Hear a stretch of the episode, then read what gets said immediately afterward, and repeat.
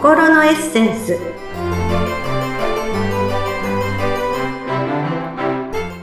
皆様こんにちは。自己開花アドバイザーの中井真理子です。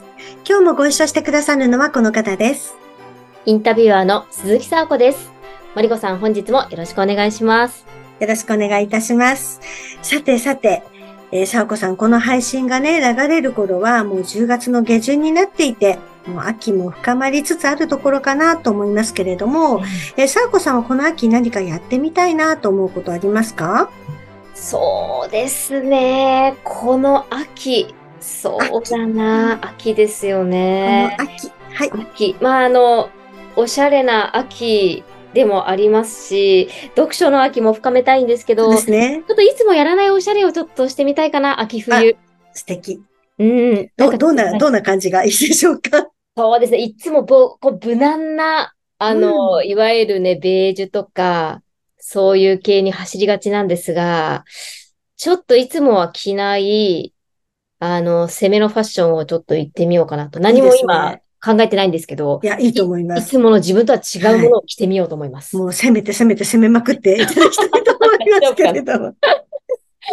え、マリコさんはどんな？あの、以前ね、サーコさんもなんか、読書をしたいとおっしゃってましたけど、私も最近ね、あんまりこう、じっくりと本を読むってことができなくなっているのって、やっぱりスマホが普及してから、どうしてもやっぱり映像とかね、見ることが多くなってしまったので、やっぱり私は、あの、まあ、Kindle で本も読むことはあるんですけど、やっぱり紙の本が好きなので、まあ、紙の本で読書したいなとは思っています、うん。いいですね。私もです。はい。はい。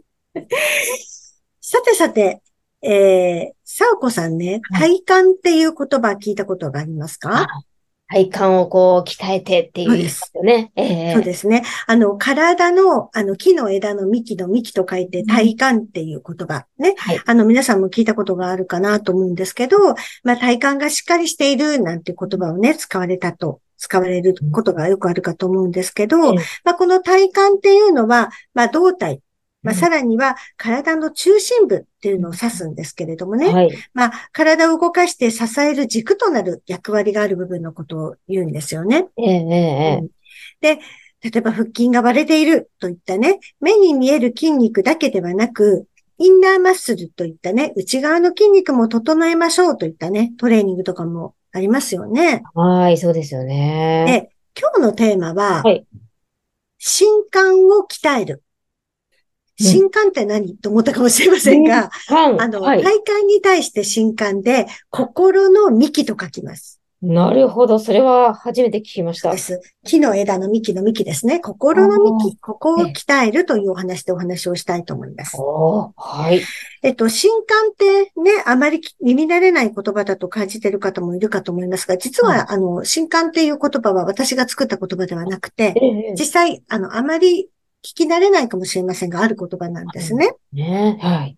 えっと、大会に対、体感に対して、まあ、心の中心、つまりは自分が意識をする軸となる場所を指す言葉だと私は考えています。ええで、まあ、この心感を鍛えると、ぶれないしなやかな、他人に左右されない自分軸っていうのを持てるようになるんですよね。ああ、欲しいですね、うん、はい。で、インナーマッスルに対して、インナーマインドっていう言葉で表すのはどうかなって私は思っています。ええー、素敵。これ、これは、えー、マリコさん。インナーマインドは私が勝手に。はい。言いました。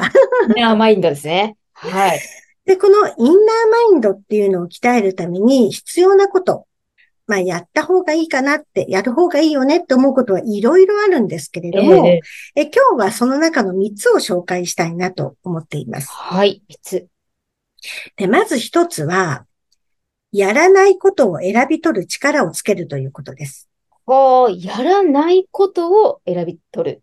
そうです。えどうしてもね、あの、まあ、やることとか、やらなければいけないことっていうのをね、書き出したり、 to do リストとかにね、まとめてる人とか多いかと思うんですけど、はい、やらないことにね、意識を向けているでしょうか？向けてないです。え えー、やっぱりあの、そうです。自分のね、体は一つですし、うん、まあ一日は24時間と決まっていますから、まあ行動としてやらないこと、うん、マイナスなことは言わないっていう言動としてのやらないこと。こういう考え方はしないという意識としてのやらないこと。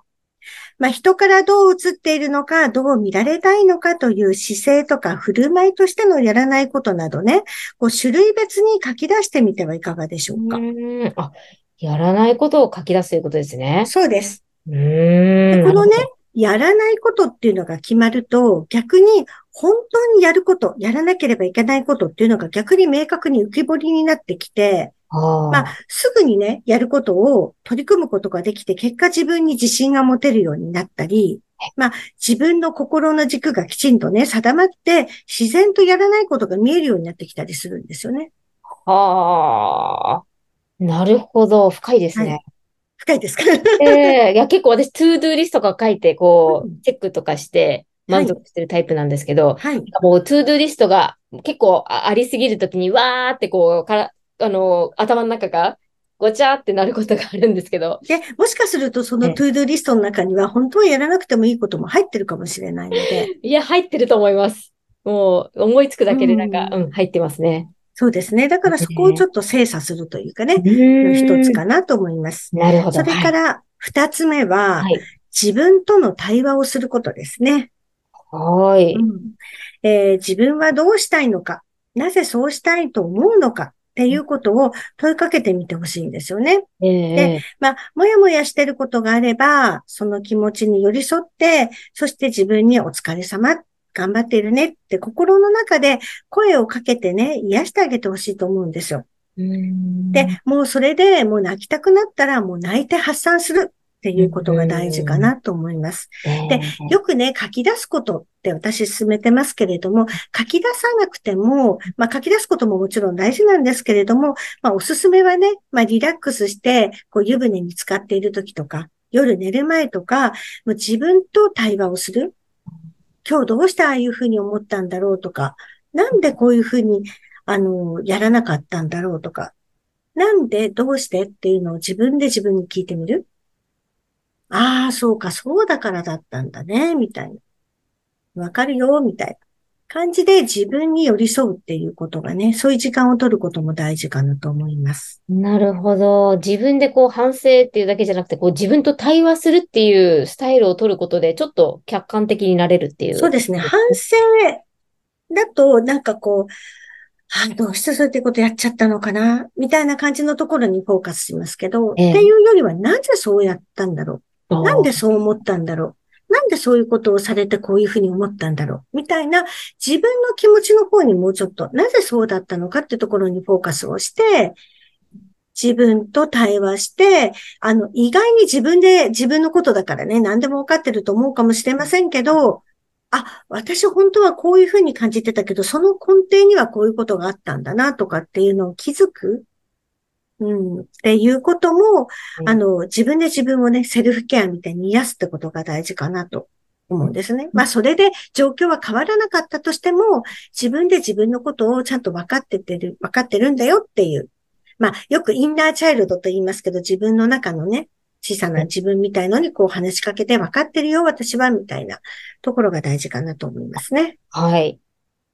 で、三つ目は、今目の前にあることに集中するということです。はい。あれこれまだ起きていないことを不安に思ったりとか、人と比べて落ち込みそうになったら、まずは目の前にあるできること、やるべきことに集中してこなすことで、自己肯定感も上がり、まあ、しなやかな心の軸っていうのが形成されるんですね。うん、無駄になんかあれこれ悩んだりとか、まだあるかどうかもわからないこと不安に思わないで、まずは今目の前のことに丁寧に誠実に向き合う。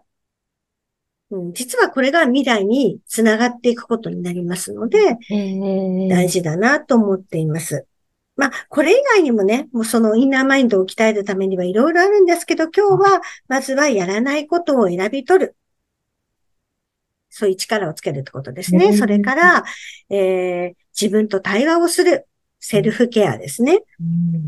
三、つ目は、今目の前にあることに集中する。ということです。